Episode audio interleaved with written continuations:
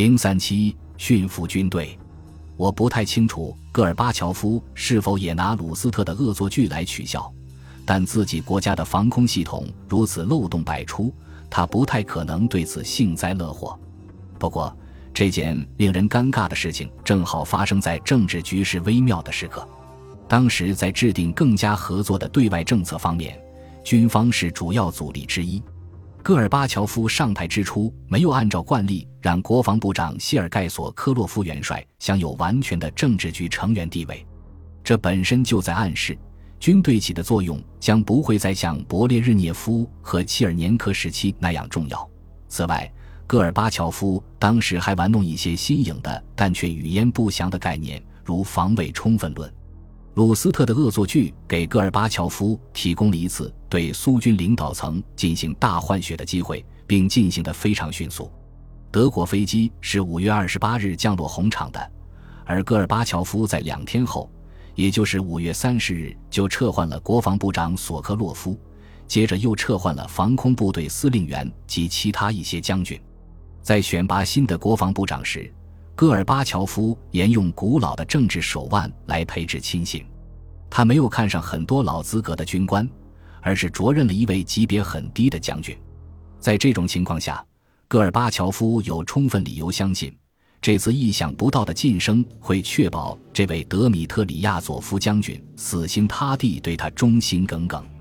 这位亚佐夫将军六十三岁，面孔有红，棱角分明，身高六英尺多。说话直来直去，不过性格随和。他后来曾告诉来访者说：“切尔诺贝利核事故使他彻底的改变了看法。一九八六年以前，他认为核战争可以打，可以赢。然而，切尔诺贝利核事故使他相信这是不可能的。事实上，一个国家即使没有使用核武器，也会被毁灭。”因为常规武器对核电站的袭击就可以将整个国家夷为寸草不生之地。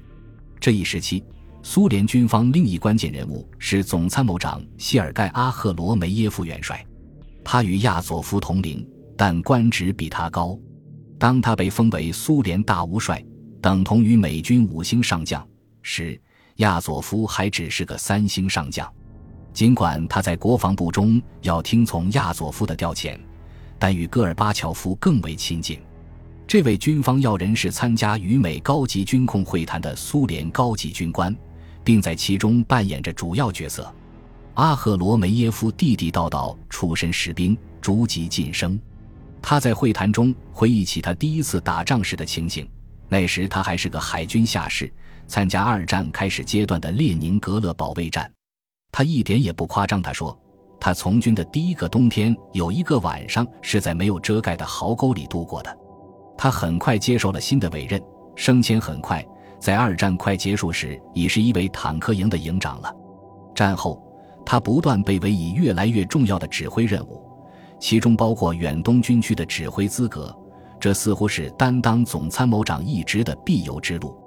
之后，他又在莫斯科担当最高领导职务达十多年之久。这中间有一短暂的间隙，那是在八十年代早期，他奉命指挥驻阿富汗的苏联军队。阿赫罗梅耶夫坚决拥护苏联政体，反对削弱中央控制。他诅咒共和国内的民族运动，按照他自己的理解，这种民族运动是背叛祖国的行为。他对共产主义制度表示满意，也接受人民控制军队的原则，同时也是军队荣誉的热情捍卫者。当新闻界对军队进行狂轰乱炸时，他以最强有力的声音为军队辩护。在同我们打交道时，他所关心的重点是确保任何协议都是基于平等互利的原则。如果裁军对双方的影响是同等的，那么他就表现得很理智；倘若他认定苏联要付出更大的牺牲，那么他就会采取拒绝的态度。事实上。苏联因其过分庞大的武器库，有时必然要比西方多销毁一些武器。可惜他有时不欣赏这样的观点。当然，如果戈尔巴乔夫需要或希望达成某项协议，阿赫罗梅耶夫也愿意帮忙。不过的克制他自己的想法，即便是在保守的国防部时，阿赫罗梅耶夫的观点也是强硬的。不过，避开他的观点不谈。他本人倒是在打交道的过程中结交了不少西方朋友。他为人很有风度且风趣幽默，他总是设法让别人明白他的观点。对于别人的观点，他也乐于倾听。他可以满腔热情地投入到谈判之中，而不带任何个人感情的纠葛。久而久之，他与谈判桌上的我们发展了轻松愉快的个人关系。随后的两三年里，亚佐夫·阿赫罗梅耶夫联盟，这两个人个性差别太大，说是联盟未免有点勉强。辅佐戈尔巴乔夫非常融洽。一方面，他们的军纪无可指责，即便是手下的军官也是如此；另一方面，他们愿意控制自己的情感，以配合戈尔巴乔夫，维护国家宪法赋予他的政治权威。无疑。他们会在与苏军设置有切身利害关系的政策上进行争执，但一旦戈尔巴乔夫做出决定，哪怕是与他们的观点相异的决定，他们都会支持他，并帮助戈尔巴乔夫做好工作，不让军队中潜在的不满因素失去控制。苏联的将军们原则上并不反对改革，当苏联在技术进步方面已经落后西方的时候，他们不会看不到苏联经济所面临的问题。军备竞赛尤其压得苏联透不过气来，这些将军们感到这种落后的局面今后将会更加严峻。从某种程度上说，数量根本不可能弥补质量上的问题。虽然他们明白这一点，但他们并没有停止为谋求尽可能多的数量而施加所能施加的压力。七十年代时，我曾问我的苏联朋友，为什么他们的军官们追求如此巨额的数字优势？他们部署了两倍于北约的坦克，两倍多的大炮以及更多的武装士兵。难道他们没有想到世界其他地方的人们会因此认为这是一种威胁吗？这种想以绝对的军事优势来建立霸权主义的企图，不是昭然若揭吗？那时，谨慎的苏联市民对这类问题的回答往往是否认事实。你这是什么意思？我们的比你们的多。你们武器布置的比我们的多，你们给我们造成了压力，而且你们还威胁要进行核战争，如此等等。多一点精细分析的人们虽然不会否认事实，但却找个借口让人予以谅解。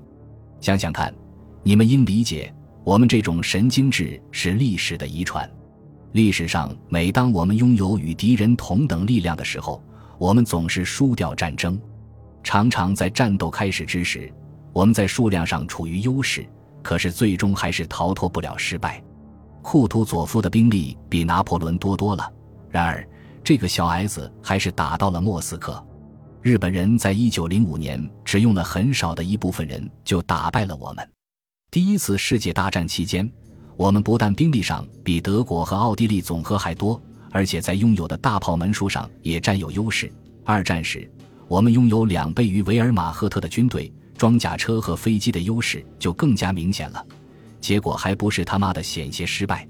事实是，我们俄国人对我们的士兵无法予以充分信任，对我们的装备能否与德国的或是美国的相抗衡尤其不抱信心。也许只能对付对付中国而已。因此，如果在军事上保持同等水平，我们是没有安全感的。每当听到这样的辩解，我总是试图解释说，这借口不能令人心悦诚服。他们装备的武器质量以及他们推行的军事路线，只能说明一点，即本质上不是为了防卫。不过，他们这种辩解确实是受到了一些历史事实的影响。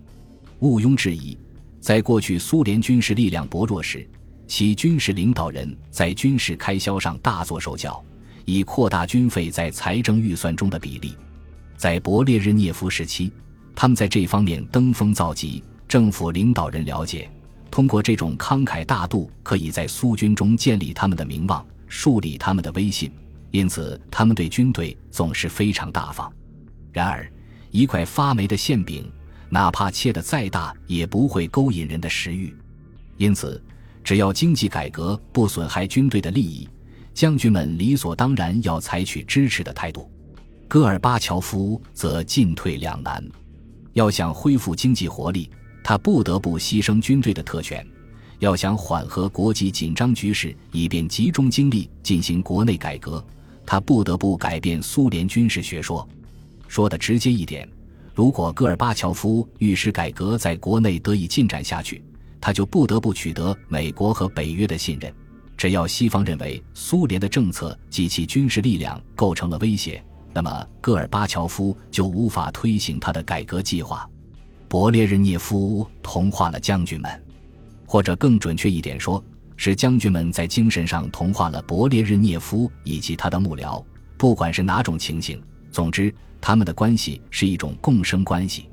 戈尔巴乔夫不得不想法打破这种习俗，以便他的行动能够不受将军们的干扰。可以期望亚佐夫和阿赫罗梅耶夫配合戈尔巴乔夫的政治领导，但他们绝不是只执行上级命令的傀儡。实践证明，他们坚决维护苏联军队的利益，在谈判桌上很难让他们做出让步。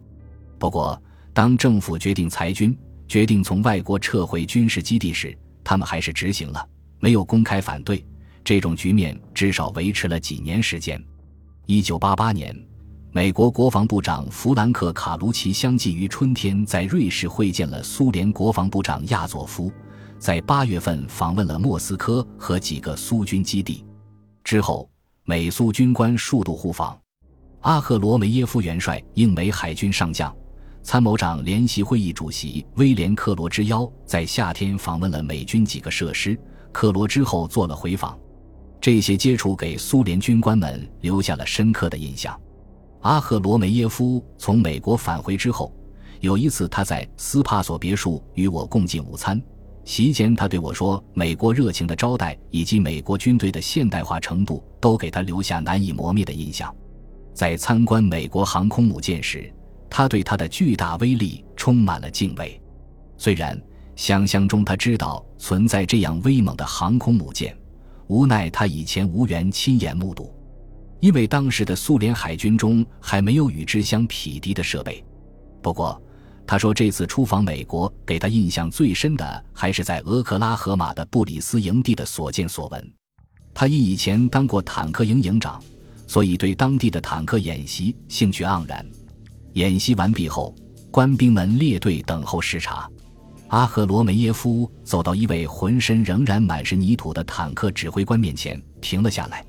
他问道：‘少校，你知道我是谁吗？’‘知道，长官。’”他答道：“你知道我为什么来这儿吗？”阿赫罗梅耶夫接着问道。这位年轻的少校回答道：“不知道，长官。但你能来这儿，我们很欢迎。”话语中没有敌意，也没有帝国侵略野心，有的只是作为一个职业上的同事之间的对话。这不是阿赫罗梅耶夫最后一次美国之行，但这无疑是他终生最难以忘怀的一次访问。他的继任者米哈伊尔·莫伊塞耶夫将军继续保持着这种联系。他与美军参谋长联席会议主席科罗的继任者科林·鲍威尔也建立了亲密友好的关系。双方军队的下级军官的联系就更加频繁了。如果据此认定双方军事领导人或者为了同样目的的政治领导人个人之间的接触会自动带来和平，那是天真幼稚的。历史上许多冲突。包括我们的南北战争，都证明这种接触有时反而带来了恰恰相反的结果。但是不管怎样，两国军事领导人之间迅速形成的彼此间的了解与尊敬，事实上已经在双方的军备削减谈判中起了一种润滑作用。对手已不再像军事情报部门提供的人物简介里介绍的那样云山雾罩、不甚寥寥，而是有血有肉。同样面对着许多职业上问题的活生生的人，双方都发现，不一定出乎他们的意料，但这消除了所有疑虑。对方也认为，可在不迫降或不受辱的任何情况下，避免北约与华沙发生冲突这一最坏的结局。一旦人们对此确信不疑，那么只要没有政治家的干预，其他一切都可通过谈判来解决。就像我们看到的一样。戈尔巴乔夫有充分的理由来寻求与西方的暂时和解。西方所担心的是，他如此迫切的要求改进对外关系，是为了将来的挑战而赢得时间与力量的一种策略呢，还是为了对苏联教条主义进行根本性的改变？苏联军事学说的改变始自1988年。以前的军事思想是基于这样的概念，即以攻击行动来抗击侵略。举例来说，按以前的理论，当战争在欧洲爆发之后，苏联将立刻向英吉利海峡进军。